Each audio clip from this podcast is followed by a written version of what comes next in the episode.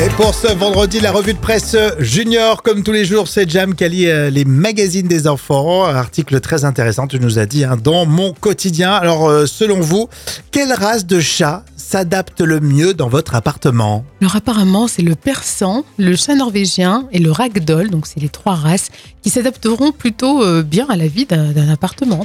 Mais par contre, alors en réalité, ce que précise le journal, c'est surtout le caractère et l'endroit où euh, a vécu votre chat avant de s'installer. Oui, c'est ça. Où est-ce qu'il a vécu avant d'être dans un lieu fermé, avant de ressentir ce stress? Exactement. Alors par contre, à l'inverse, s'il a toujours connu un jardin, bah, ça sera difficile pour lui hein, de d'être à l'intérieur. Mais notez quand même, ce qui est important, c'est que le chat soit stérilisé avant sa puberté.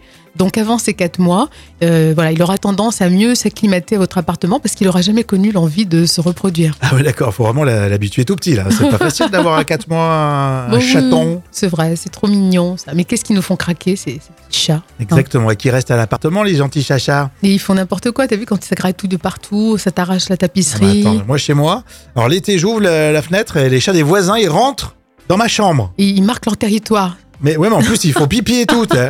c'est dégoûtant. après, tu t'embrouilles limite avec les voisins. Mais en plus, ils, ils sont pour rien, je comprends. hein, c'est c'est des chats, quoi. Ils font ce qu'ils veulent. Et après, le chat te regarde de travers, que- comme d'habitude. Ouais, c'est moi qui ai tort.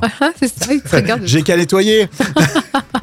en tout cas, c'est intéressant. Ça parle des chats et c'est à lire dans Mon quotidien. Chaque jour, dans la revue de presse junior, on apprend avec les magazines des enfants.